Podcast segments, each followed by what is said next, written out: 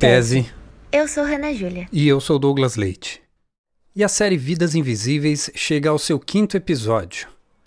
Partindo de São Paulo, nós passamos pelo Ceará, Rio Grande do Norte, Maranhão, Pará e depois o Rio de Janeiro, transitando por uma rede voluntária que tem como objetivo ajudar as pessoas por meio da educação. Há uma sentença muito proferida que afirma ser melhor ensinar a pescar do que dar o peixe. No entanto, a educação popular e a rede Emancipa vem nos mostrando que o melhor jeito de ensinar a pescar é pescando junto, e que compartilhar o peixe é muito mais gostoso do que comê-lo sozinho. Nesse contexto, buscando aproveitar ao máximo a contribuição das pessoas com quem conversamos, nossas entrevistas não tiveram um roteiro fechado previamente. Sempre foram iniciadas com uma conversa leve e descontraída. E assim, esses roteiros foram construídos junto com os entrevistados, de uma maneira colaborativa. Agora, nossa jornada, nossa bússola, nos leva a Curitiba, a capital paranaense. Em tese.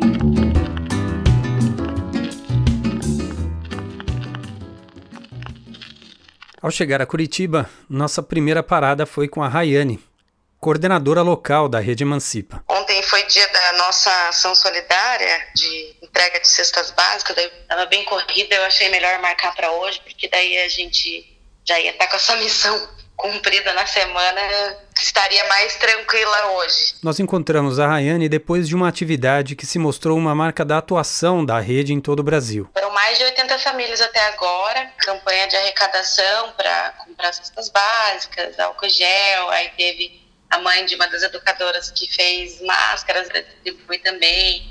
A gente juntou alguns livros. Mas antes de conhecermos a atuação da Rede Emancipa em Curitiba, nós quisemos conhecer a Rayane. Bom, eu nasci em Curitiba, num bairro que se chama Pinheirinho, uns 10 anos depois das minhas duas irmãs.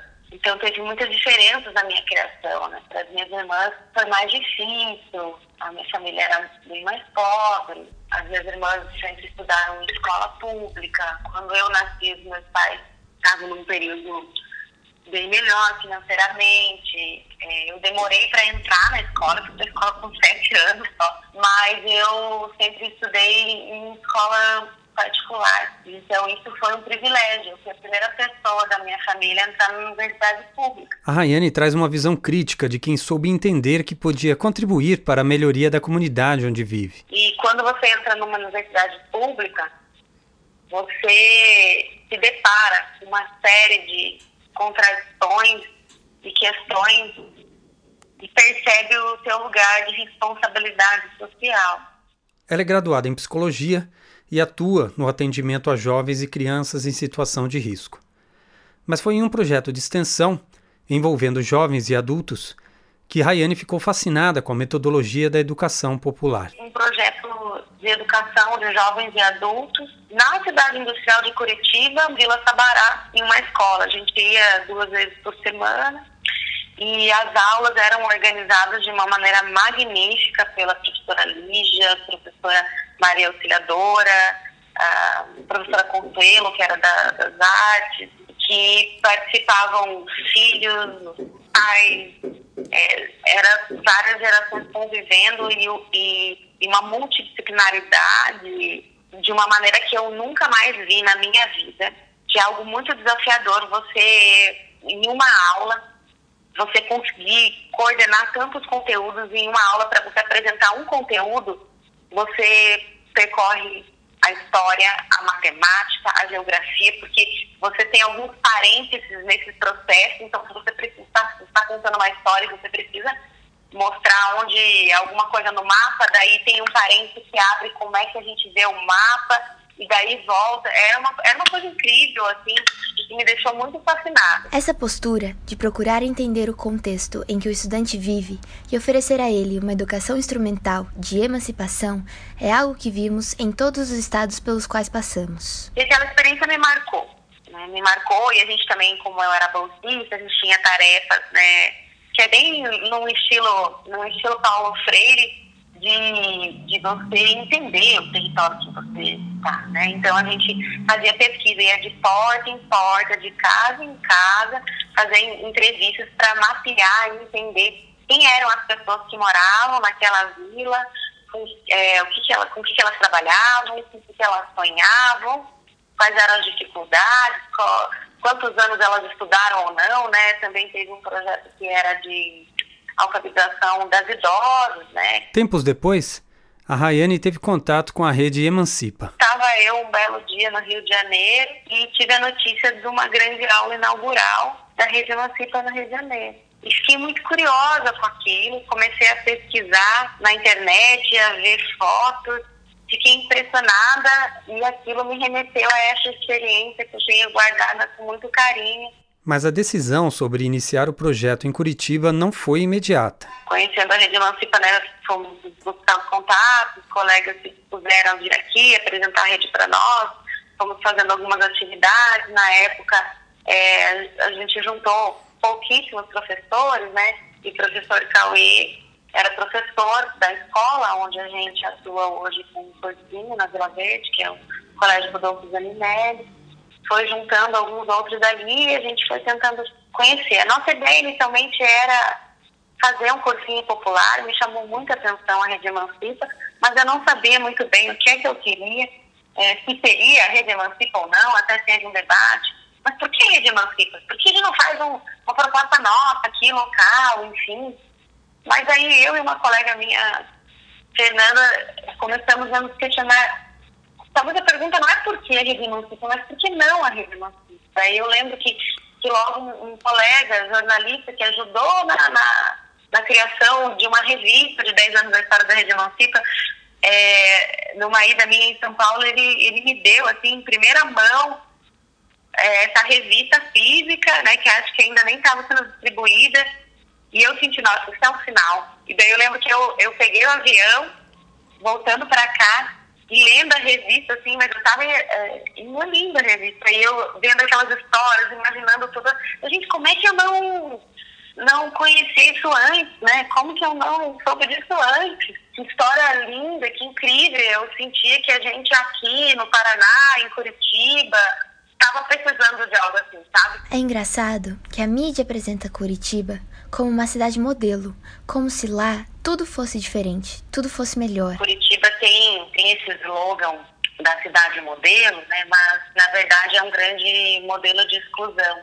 que foi se construindo. Então existem algumas rodovias que fazem um contorno na cidade e tem bairros que ficam para fora dessas rodovias, portanto cada vez mais para fora da vida da cidade, né, do acesso ao que a cidade tem. E, inclusive, isso é, fica em movimento também, porque com a especulação imobiliária, com o tempo, é, vão criando maiores afastamentos territoriais, ainda vão empurrando, muitas vezes, bairros mais pobres, ocupações ali mais empobrecidas para construir condomínios de luxo. Né? E Rayane, qual o perfil do estudante de Curitiba? É, a gente tem estudantes de todos os tipos, né? Eu acho que a característica mais essencial é que, de fato, todos eles são periféricos, que é muito comum, mesmo em Curitiba, né? Uma cidade tão branca, é muito comum que a gente é, encontre na rede emancipa jovens negros,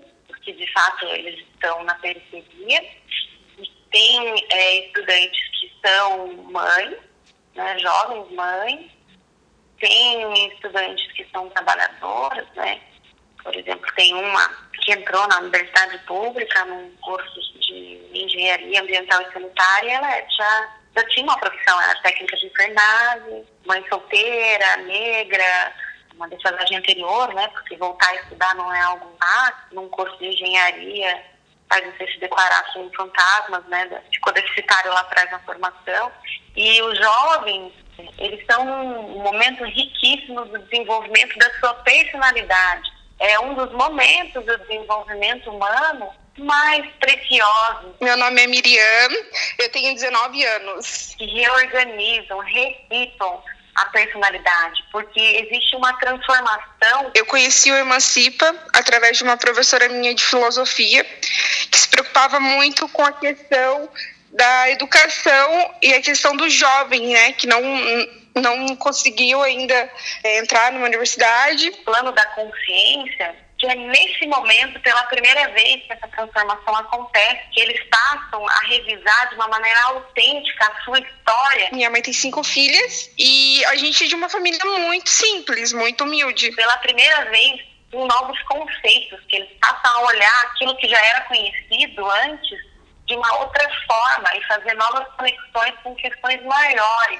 As minhas irmãs, nenhuma conseguiu entrar na universidade e eu nunca, nunca pensei que eu poderia, né, entrar na universidade também. Passa a desenvolver, né, a sua autocrítica na medida que eles descobrem que existe uma crítica social. Mas só que a partir do momento onde eu comecei a me desenvolver, né, na educação, me, me relacionar com pessoas que queriam acessar a universidade, a minha mente começou a mudar e eu vi que era possível eu entrar numa, numa universidade com uma educação de ensino superior de qualidade. Então é um encontro da singularidade com aquilo que a gente tem de mais social na humanidade. Além de ser aluna, né, é, eu também me envolvi bastante com a questão da, da, da, alimentação, da questão financeira, de arrecadar, fazer é, rifas para vender para ajudar no café da manhã, é, no almoço, né? Levava algumas coisas de casa para gente fazer lá. Que muitas pessoas que vão ali no Emancipa não têm recurso financeiro, né? Para para ao menos tomar um café da manhã, né? O Emancipa se tornou uma rede de educação popular de alcance nacional. Conversando com a Rayane, eu busquei saber um pouco mais sobre essa relação entre a atuação no Brasil e no bairro Vale Verde, na periferia de Curitiba. O funcionamento local é um pouco mais livre, vai depender das dificuldades locais. Por exemplo, aqui em Curitiba, a gente ainda não tem uma grande organização de formação de professores. Por outro lado, a gente tem outros perfis, daí a gente consegue explorar outros direcionamentos. E como a coordenação dessa organização é estruturada? Ao mesmo tempo que o Emancipa tem uma forma de organização um tanto horizontal, né, um tanto ampliada, existem coisas definidas que são essenciais. Tem princípios definidos, tem programa definido, tem um lastro. Então, eu penso que para a gente conquistar isso, foi um processo de mais de 10 anos, com peculiaridades diferentes nos diferentes estados do Brasil, construções diferentes. E hoje a Rede Emancipa está justamente num esforço de verticalizar algumas experiências, né? de, de tornar elas experiências mais nacionalizadas. Mas isso foi uma conquista de mais de 10 anos. A gente se vê como um processo comum. Foi, a gente se vê no mesmo lastro, na mesma história, na mesma construção. Olha, Tchê, começamos com o Tchê já, né? Hanna, aposto que você não consegue adivinhar de qual capital o Rodrigo é coordenador do Emancipa. Ah, Douglas, essa é fácil, fácil. Eu nasci em Campo Bom, que é uma cidade da região metropolitana aqui de Porto Alegre, né? Tô com 40 anos agora, então não cozinho mais na primeira fervura, mas, mas foram 40 anos interessantes, porque eu tive algumas experiências, eu sou, sou de uma família um pouco grande, assim, né? Meus pais e tem mais três irmãos, e aí eu sempre reforço o, o papel da minha mãe, né? Porque ela tinha que lidar com cinco homens. É, é possível reconhecer nela que ela foi uma feminista no sentido de educar os filhos filhos, né, para que, por exemplo, encarassem as vidas do lar de uma forma normal, sem aquela lógica, né, da, da reprodução machista, ah, só a mulher que faz, o homem não faz tô dando essa volta aqui porque é só para dar um reconhecimento para minha mãe, né? Porque eu, eu sempre gosto de falar sobre isso. Ela teve um papel bem importante assim no, no que eu sou hoje, né? Depois de uma primeira graduação em administração de empresas e de atuar na indústria e no comércio, o Rodrigo cedeu à paixão pela educação. Graduou-se em História na Universidade Federal do Rio Grande do Sul e, buscando ganhar experiência como professor, candidatou-se na Rede Emancipa. E aí o pessoal fez uma entrevista e me selecionaram. Eu, eu costumo brincar disso que até hoje eu não entendo por que, que eles, como é que eles chegaram nessa seleção, Mas é uma piada, né? E há quantos anos o Emancipa está em Porto Alegre, Rodrigo? A nossa experiência do Emancipa aqui em Porto Alegre é, já fecha aí 10 anos, né? E vocês só atuam na capital gaúcha? Uh, de 2017 para cá, né, a gente efetivamente se consolidou como uma rede aqui no Rio Grande do Sul, né? Hoje em Porto Alegre, a gente tem o cursinho no centro da cidade, porque Porto Alegre tem essa dinâmica, uh, principalmente por causa do trabalho, as pessoas se remetem muito ao centro ainda seja para trabalhar ou seja como uma passagem, né? De vir do bairro para o centro para ir para outro lugar.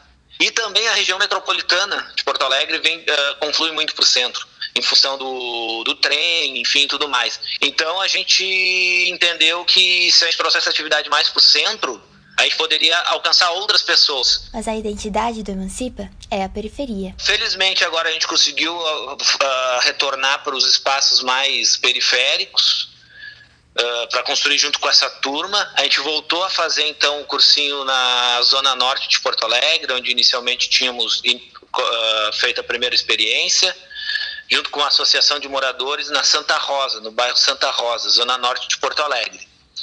A gente também tem um espaço sociocultural educativo na Restinga, que é daí a zona sul de Porto Alegre, já é o outro lado da cidade, né? Em que a gente tem atividades de pré-IF, de pegar a gurizada que está no ensino fundamental ali no nono ano, ajudar eles na preparação para fazer a prova para entrar, no Instituto Federal, que tem um instituto, um polo lá no, na Restinga. Então é uma forma de ir também articulando a comunidade, né, dando uma contribuição nessa articulação. E outras atividades, principalmente pensado na, na cultura afrodescendente né, porque a Restinga é um bairro da comunidade negra, né, histórico de Porto Alegre, comunidade negra que foi sendo sistematicamente expulsa do centro da cidade, como a gente vê em vários lugares, né? No caso de Porto Alegre, a grande parte acabou se localizando nesse bairro. Então a gente tem esse espaço lá e também na Restinga a gente tem uma atividade de pré-enseja. E essa é interessante porque ela é junto a uma ocupação o nome da ocupação é Vida Nova. É uma turma lá que faz a luta por moradia urbana, né? E a gente foi convidado a construir uma atividade lá de pré-enseja, porque muitos têm essa necessidade, esse anseio de, via prova do enseja, buscar o certificado, seja do ensino fundamental, seja do médio, né? Então a gente tem essa atividade também uh, no bairro da Restinga. Deixa eu ver o que mais. Ah, e, nas, e no arquipélago, que Porto Alegre tem uma parte que é insular, né? que seria a zona oeste de Porto Alegre.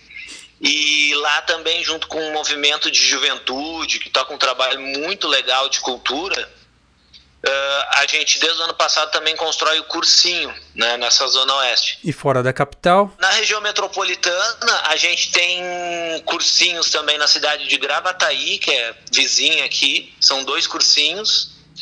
E ali a gente também tem uma atividade de esporte, a partir do futebol e do taekwondo, junto com a associação de moradores, enfim, né? E aí são quatro polos desse, quatro núcleos dessas atividades de esporte, uh, que nesse momento infelizmente estão paradas, né, mas até o ano passado muito vivas. Inclusive uma gurizada que participa do taekwondo a partir desses núcleos uh, e, do treinamento, enfim, chegaram à seleção gaúcha de taekwondo foram premiados, ganharam títulos e alguns chegaram inclusive à seleção brasileira de taekwondo, ou seja, tem ali um, aquela ideia da educação como um elemento de, de ascensão, assim, né, de construção de trajetórias. Nesse caso, a partir do esporte, educação popular e esporte. Ok, Rodrigo, obrigada. Novo Hamburgo, a gente tem cursinho também, é outra cidade da região metropolitana. É isso, né, Rodrigo? Guaíba, também da região metropolitana, a gente tem uma atividade de alfabetização de jovens e adultos uh, recuperando bem aquela experiência do Freire mesmo, né? De trabalhar com adultos que infelizmente não puderam se alfabetizar antes. E aí a gente tem essa construção, que é uma atividade riquíssima, bela, e é, e é muito legal. Um, Rodrigo? Em Pelotas, que aí já é o interior do Rio Grande do Sul, a gente tem cursinho também, já, já na Zona Sul, indo em direção ao Uruguai, aqui no caso. Vai ter Emancipa em castelhano agora, Rodrigo? Esse ano a gente também iniciou cursinho na cidade de Cachoeirinha, que é na região metropolitana também. Eita, desse jeito vamos ter que fazer outro episódio. Deixa eu ver se eu tô esquecendo alguém. Não, uh, são esses. Ufa. Ah, e a gente tem a Emancipa Mulher, que é uma escola, a gente nomeia escola, não é o sentido estrito da escola, né? Mas a gente chama de escola de educação feminista e antirracista, né? Que é para construir junto na a, a sociedade aí esse esse combate ao racismo e ao machismo, né? a partir do, do encontro desses dois eixos. Será que agora a gente consegue continuar, Hannah? Acho que podemos, certo, Rodrigo? Agora sim. Essas são as atividades que nós temos acontecendo no Rio Grande do Sul hoje.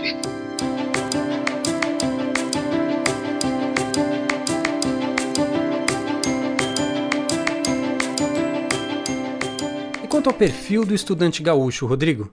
Ele é diferente dos demais polos da rede Emancipa? A ideia do cursinho popular, ela surgiu pensando um perfil né, de juventude. Eu me chamo Richelli, nasci em Porto Alegre. Que é a juventude periférica. Dividia quarto, cama, cama com a minha tia, com meu primo. Isso até meus 13 anos de idade. Oriunda da escola pública e trabalhadora, né? Fiquei alguns anos aí sem, sem estudar, eu só trabalhava. Eu trabalhava em supermercado 10, 11, 12 horas por dia era o Carrefour. Consequentemente também, aí tem a ver com toda a construção histórico-social brasileira, grande parte desses são negros e negras, né? Filho de uma mãe miscigenada e um pai negro. Porque é essa turma que, infelizmente, compõe a base da sociedade. Estava incutido na família a coisa de que não existe espaço para pessoas negras, que o cabelo de pessoas negras é feio, de que os trejeitos das pessoas negras uh, não são saudáveis, não são bons. Esse é o recorte inicial que a gente faz. Que obviamente não é uma porta fechada né, para uh, outras pessoas que eventualmente não contemplem essas questões, mas a gente dá prioridade porque a gente sabe que historicamente são essas as pessoas que ou estão alijadas de uma educação, nem que seja educação meramente instrumental, e que, consequentemente, também acabam tendo menos oportunidades, né? Pra, na construção da sua trajetória. Eles vêm até nós com uma questão legítima e bem, bem individual, né? não individualista, individual, que é estudar num cursinho que não precisa pagar, né? Ainda já a questão econômica não é um impeditivo para entrar na universidade. Assim como temos visto na rede Emancipa como um todo, o primeiro passo para levar o jovem que vive em condições precárias para dentro da universidade é fazê-lo entender que o ambiente acadêmico também é possível para ele a desigualdade social no Brasil é tão brutal, tão ampla, que grande parte das pessoas sequer coloca a universidade no seu horizonte de vida, né? Nesse sentido, uma das ações promovidas é a visita à Universidade Federal do Rio Grande do Sul. A gente fazia atividades lá para já levar a turma lá, para eles botarem o pé dentro da universidade, para eles verem, para eles se sentirem, né? E muitos dizem assim, mas a gente pode ir lá, sabe? É, é, a desigualdade é tão grande que eles uh, inclusive não compreendem assim o que é a universidade pública e que ela pode ser acessada mesmo que tu não seja um estudante, né? Que tu pode entrar lá, que tu pode transitar, né? E melhor que tu, se tu for um estudante.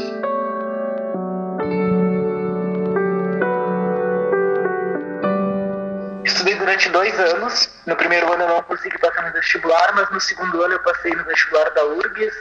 Pelo ProUni eu consegui uma bolsa integral na PUC e também pelo SISU na UFPEL, que é a Universidade Federal de Pelotas. Mas eu acabei decidindo pela URGS e hoje eu faço direito. É interessante imaginar uma pessoa que simboliza o preconceito estrutural da sociedade brasileira se desenvolvendo no campo do direito, tradicionalmente elitista e exclusivo. Como você vê isso, Richelli? A maior parte uh, dos alunos do direito ainda são um pouco mais conservadores Mas existe, mas existe um grupo de alunos né, que está disposto sim a se desconstruir, a pensar a sociedade é, para todos e não só para alguns, a pensar o direito para todos. Então, existe uma pressão bastante grande sobre os docentes para que uh, portas sejam abertas para essas discussões. É, e alguns docentes, eles estão, estão abertos, estão abertos à, à, discussão, à produção científica com um viés um pouco mais progressista, só que ainda a gente está falando de direito, né? e aí acaba que é tudo muito quadradinho. É muito difícil de pensar fora desse quadrado. É, parece que existe uma barreira. Por exemplo, é, eu falo ali no meu trabalho da importância da, da minha produção a partir de mim mesmo. Por quê? Porque eu sou um homem negro, gay, eu acho que o meu lugar de fala, eu falo ali da escrevivência, né? Escrevivência da Conceição Evaristo. Eu falo que é, é muito importante que eu esteja discutindo isso, porque eu parto de alguns, uh, de alguns lugares sociais que são bastante, bastante importantes, que podem colaborar bastante para esse debate científico. Eu estou encontrando um pouco de resistência com essa visão. Uh, a ideia no direito é que não, não se tenha, é, não se dê importância para quem está discutindo o tema. Então, uh, se gasta bastante tempo justificando do porquê precisa ser dito que quem está escrevendo determinado assunto é uma pessoa negra, que quem está escrevendo determinado assunto é um homem gay, enfim. Eu acho que é, tem espaço, ainda tem desafios, Uh, e sem contar que esse espaço ele é precário porque a maior parte dos professores ainda está bem fechado. Tem aqueles que, por exemplo, não conseguem, né, o, o, no primeiro ano da prova ali que faz, entrar na, na universidade, né? Seja via Enem, ProUni, SISU ou mesmo vestibular tradicional aqui que a URGS conseguiu manter. E aí a gente vai construindo também a ideia, olha, o fato de tu não conseguir esse acesso não é uma questão individual tua, de que tu não é capaz, que tu não pode é, é um, uma estrutura que está montada para excluir as pessoas. E eu uso sempre um exemplo aqui, eu, eu acho que é o ano de 2018 aqui, a URGS teve cerca de 4 mil, desculpa, 40 mil inscrições para o seu vestibular, né? E, e oferecia cerca de 4 mil vagas. Uma matemática simples significava que de cada 10, 9 ficariam fora. E o cara poderia ter se dedicado o máximo, poderia assim, ó, ter, se revirado durante o ano letivo estudando. Mas é uma questão estrutural. De 10, 9 ficariam fora. Então a gente vai trabalhando isso também, mostrando: olha, ah, se tu não conseguir esse ano, tu volta no ano seguinte, tu tem uma vaga garantida conosco, porque esse é um processo de construção, a gente vai construindo conhecimento e até o momento que tu vai conseguir uma dessas vagas. Um desses casos é a Clarícia. Eu nasci aqui em Porto Alegre, somos num total de cinco irmãos, sendo que eu sou a mais nova e eu tenho 26 anos hoje. Moro numa das periferias aqui de Porto Alegre, mais conhecida como Santa Teresa. Hoje em dia a gente pode dizer que é uma região que os conflitos entre facções são menores minha mãe sempre foi doméstica e trabalhou como servente também de limpeza. O que ela preza muito sempre os filhos dela foi o estudo ou o trabalho, assim. Eu acho que a primeira coisa que eu via muito da minha família foi, tipo, tu trabalhar para você conseguir algo na sua vida. Então, todos, eu e os meus irmãos, a gente começou a trabalhar muito novo. Eu comecei a trabalhar com 15 anos na PR4, que é a Procuradoria Regional daqui de Porto Alegre. E lá eu tive o meu primeiro contato com a área que hoje eu estudo, enfim, que é o direito. Estudou conosco três anos. A minha mãe escutou na rádio que estava aberto um, um cursinho popular chamado Emancipa e que era totalmente gratuito. E aí eu disse assim, é mentira, mentira que vai ter um cursinho gratuito. Até conseguir entrar no direito da URGS aqui. Eu passei em 2015, entrei no segundo semestre da URGS. Foi a primeira da minha família a entrar. O curso de Direito na URGS é um curso com racismo estrutural, assim, pesado. Toda vez que eu lembro, eu me emociono. Eu lembro que eu estava em casa eu não tinha contado para muitos amigos meus que eu ia fazer, porque eu já estava me autodesistindo, assim, eu achava que eu não ia conseguir. Então, eu não tinha contado para ninguém, quase. E um amigo meu que me ajudou em matemática, que eu tinha muita dificuldade, ele foi o que me falou, assim, ele mandou uma mensagem pro meu celular dizendo assim, claro, tu passou. E a minha mãe tava cozinhando e eu lembro que eu falei para ela que a gente tinha passado. E a gente se joelhou uh, juntas na sala e se chorou bastante. E recentemente, ela saiu na capa do, de um dos cadernos do jornal aqui, que é a Zero Hora, é o principal canal de comunicação aqui. A reportagem era aquela questão dos cotistas, né? Como isso mudou o perfil e como aquele discurso inicial lá, ah, mas vai rebaixar a qualidade da universidade, essas pessoas não conseguem, ah, não sei o quê. É uma falácia, uma mentira, um discurso racista, né? Então eu consegui uh, organi me organizar financeiramente para poder uh, trabalhar num horário reduzido de estágio ganhar um pouco menos mas poder fazer outros, outras coisas na universidade, como grupo de pesquisa, participar da extensão, participar de movimentos sociais, participar de palestras, coisas que se tu trabalha oito horas tu não consegue, assim. E eu acho que é fundamental, assim, para tua uh, formação, tu participar de outros espaços dentro, não só da academia em si, porque tu fica muito limitado ao que, principalmente no direito, ao que o a lei diz, entendeu? Então, quando tu participa de outros projetos sociais dentro da universidade, tu te completa muito mais na tua formação. Tá aí um aspecto que achei muito interessante. O Emancipa vai muito além de um curso popular na acepção da palavra. É verdade, Hannah. Essa é uma característica que marcou muito a nossa jornada. O Emancipa não é uma proposta acabada, estática, cheia de fronteiras bem definidas. Ele se molda às pessoas que ele abraça e é moldado pelas necessidades dessas pessoas. A gente fala que a educação é um ato social. Significa que tu só é capaz de produzir né, essa a atividade educativa com pessoas, né, estando com as pessoas, se relacionando com as pessoas.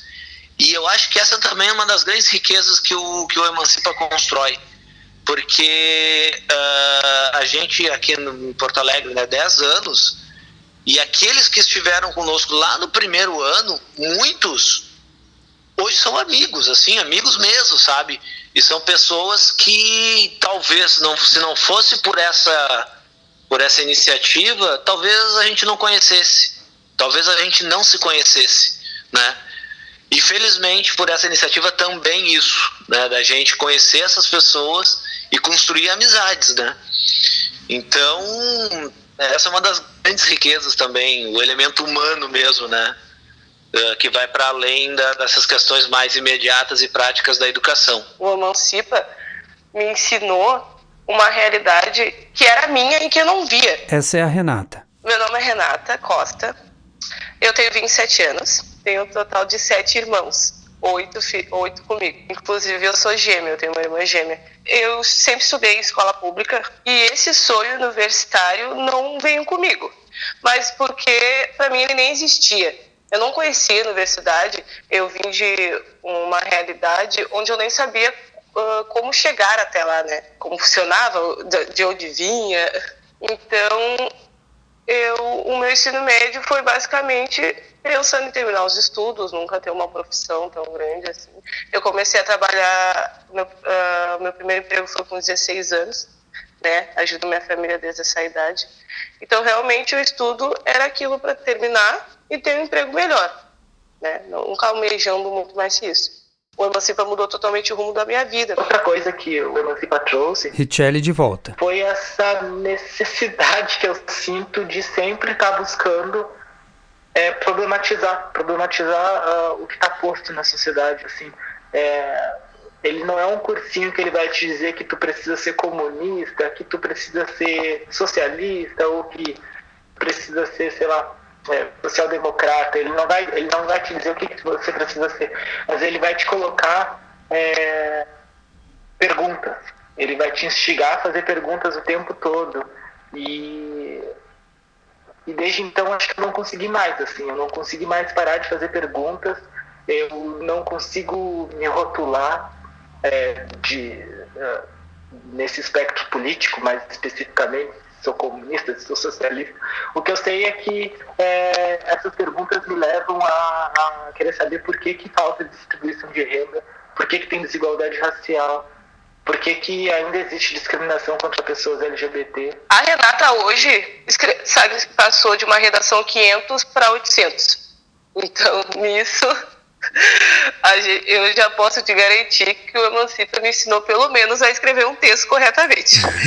Por mais que o, o ensino do Emancipa tinha, seja direcionado para conteúdos específico para Enem, pré-vestibular, URGS, no caso daqui do Rio Grande do Sul, né? Ele tem projetos fora do curso diário que a gente tem. Por exemplo, nós temos um curso que foi a história que a história não conta. Se eu não me engano, foi uns seis sábados que teve durante o ano, onde uh, iam palestrantes, iam professores de história, uh, teve história da mulher, história das revoluções industriais, jornada do trabalho. Isso não era realmente direcionado para as provas. Era mais, nem a gente disse, uh, ensinamentos para conteúdo próprio, para conteúdo da vida. Claro que a gente poderia um dia usar numa prova, numa redação, claro, mas não falava muito de dados, uh, datas, entendeu? Era mais para conteúdo de conhecimento mesmo também. E para falar de luta, uh, luta, histórica, né? Hoje eu me interesso muito mais por a nossa política atual por causa da Emancipa do que qualquer outra coisa. Hoje eu sei votar, por exemplo. Eu sou uma pessoa que não sabia votar, hoje eu sei votar. Então, a Emancipa não só me colocou na universidade, como me abriu esse mundo político, pode chamar mundo político, mundo, um mundo que eu quero mudar, né? Uma realidade que eu quero mudar. Não só para mim, mas para meus irmãos. Eu tenho irmãos mais novos que ainda estudam. Inclusive para minha mãe, que terminou o, a escola no passado junto comigo. Enquanto eu fazia o Emancipa, ela estudava e ela passou pela estágio. E o Emancipa realmente é um lugar aonde coisas mágicas acontecem. Lembra da Rayane de Curitiba? E você faz um plano, e às vezes aquele plano dá todo errado, mas no final dá tudo muito certo, de um outro jeito que você nem imaginava. A Clarícia, de Porto Alegre, nos oferece sua atuação para uma justiça mais compreensiva. Eu trabalhei em duas defensorias, na Defensoria Pública do Estado e na Defensoria Pública da União. E a última que eu trabalhei uh, foi extremamente interessante, assim, todo o processo de urbanização do, do, do processo em si, do direito, né? Não é só papel que tu vê ali. Tem pessoas envolvidas, tem pesquisas, tem projetos sociais, tem muitas coisas antes de chegar no papel. São seres humanos que a gente trabalha, então isso foi fundamental para eu ver o, o direito de outra forma. E aí eu quero trabalhar, enfim, para ajudar as pessoas, né? E durante minha meu pequeno período de vida eu fui muito ajudada por muitas pessoas. Uh, então eu acho que isso seria uma forma de eu retribuir, assim, ajudar as pessoas que não têm condição de entrar com acesso à justiça, uh, né? Com, através da Defensoria Pública, que é um acesso gratuito. Assim. O Emancipa tem grande parte nisso, certo, Rayane? E a gente vê, assim, que os sonhos deles valem a pena e a gente, de alguma maneira, faz parte disso, né? Dessas histórias de superação, dessas, desses caminhos de, de conquista. É muito gratificante. Também nos transforma, dá um sentido à nossa vida. São histórias de pessoas que fizeram brotar a flor da pedra, né? Muitas vezes. Ao final, eu apresentei para o Rodrigo uma premissa que está na estrutura de nossa sociedade. Rodrigo, o que você diz para aquelas pessoas que simplesmente prezam pelo punitivismo e que afirmam que os jovens que passam por todos esses problemas devem ser penalizados quando acabam tomando caminhos adversos? Ah, cara, essa na verdade é bem também a essência do que a gente faz. E acho que a nossa prática ela fala melhor, mas se eu posso colocar em palavras o que, que eu diria para esses, né, que recebem essa mensagem, eu diria o seguinte, que aqueles que estão anunciando as coisas dessa forma estão errados. Estão errados, completamente errados né? E a história vai mostrar isso. Não é o Rodrigo individualmente que está dizendo isso. É, é quem olha para a sociedade de uma forma mais racional e científica e consegue identificar os elementos da violência social uh, e mesmo da criminalidade, né? Na brutal desigualdade que é o Brasil, da sociedade brasileira de tu ir em bairros, periferias do, dos grandes centros urbanos, em que é mais fácil para o jovem uh, ter acesso a uma arma, ter acesso a drogas, e eu não estou sendo moralista aqui, mas é só para fazer o, o, exemplo concreto, né? Do que ter acesso a um livro, do que ter acesso a um jornal, sabe? E aí tu vai dizer para esse cara que, que em todos os lugares que ele vai, uh, fora do, da comunidade onde ele vive, ele só ouve não, não, não, não, né? Em que as únicas políticas de Estado que chegam nesse, nesse espaço é a polícia descendo, né? Uh, uh, além, enfim, e tudo mais. Uh, aí tu vai dizer que, que a culpa é do cara. Tu entendeu? que, que, que, que, ele tinha escolhas, que ele tinha oportunidades e que ele, porque nasceu mal, né, aí indo no, no exagero, uhum. uh, uh, escolheu ser mal, escolheu uh, determinados caminhos e que agora ele tem que ser punido. Isso é uma. É, que quem anuncia isso é covarde, é, é desonesto. E são pessoas que, inclusive, uh, grande parte delas não querem abrir mão dos seus privilégios. Porque a gente sabe, né, numa sociedade de classes, para que alguns tenham os privilégios que têm, significa que outros tantos não têm nem o pão na mesa, né?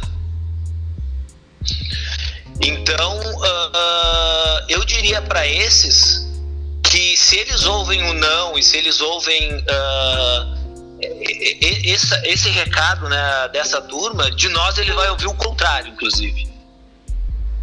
Se os caras dizem isso, a gente vai dizer o contrário, porque a gente é a antítese disso, né? Mas a gente é a antítese não só numa ideia teórica, numa ideia prática, né? De que é justamente esses jovens que recebem esse recado que vão construir o Emancipa. A gente teve uma ideia inicial e colocou ela em andamento, mas ela funciona agora é por causa dessas pessoas, né? Sem essas pessoas, ah, o Emancipa não funcionaria. Ele não aconteceria. Então é por ela e para elas, com elas principalmente, né? Como diria o Freire, a gente não faz a gente não faz educação para as pessoas, né? A gente faz educação com as pessoas. Uh, que elas têm um espaço de emancipa o Emancipa sozinho vai conseguir uh, debelar todas as questões estruturais que fomentam essa desigualdade social, sozinho ele não vai conseguir. Mas ele vai, ele vai dar uma grande contribuição a partir da, da, da, da luta pela educação, do acesso ao conhecimento, né? Uh, porque a desigualdade social se manifesta também no acesso ao conhecimento. Né? Enfim, e que ele, ele, tem, ele venha conosco, que, que ali a, que a gente vai sonhar junto com ele. Se ele quer entrar na universidade, nós vamos, vamos ver como é que entramos na universidade. Mas a gente vai seguir fazendo a luta por uma universidade democrática, plural, para que, por exemplo, o irmão, a irmã mais novo, ou que são os filhos depois, uh, não tenham tanta dificuldade de chegar à universidade né? E que esse espaço e essa transformação, essa luta, ela começa com a iniciativa individual, mas efetivamente ela só consegue ter sucesso mesmo de forma coletiva. E aí é isso que o Emancipa se propõe a fazer, né? Um espaço de encontro dessas pessoas e que a partir da educação a gente vai fazer todas essas lutas.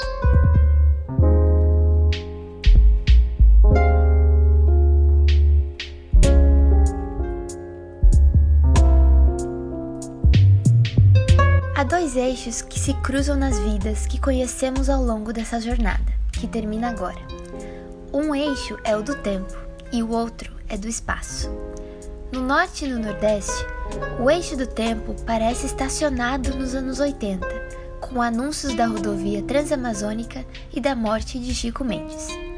No Sudeste, a desigualdade é tão grande que parecemos olhar para um filme de ficção em que uma cidade escravocrata dos tempos coloniais está vestida com roupas de hoje e falando no celular. Na região sul, o eixo do tempo parece marcar uma época distópica, com bolhas em volta de centros urbanos modernos, com peles brancas, em que as esferas externas só entram para servir. O eixo do espaço parece ainda mais fantástico quando pensamos que todos nós estamos no mesmo país. A emancipação da sociedade é uma construção coletiva. As mudanças que almejamos não serão conquistadas com polarizações, mas sim com equilíbrio, com a participação de todo mundo. A Rede Emancipa de Educação Popular nos mostra que o autoconhecimento é um processo que depende do outro, um caminho sustentável no longo prazo que oferece pilares fortes, mas não estáticos, para que possamos nos adequar às mudanças de trajeto que certamente seremos obrigados a fazer. Em três semanas, a série Vidas Invisíveis terá seu último capítulo. Trataremos sobre as estratégias e as formas de planejamento que estão por trás de uma estrutura nacional que mantém uma identidade única, sem descartar a beleza e a contribuição da diversidade da sociedade brasileira.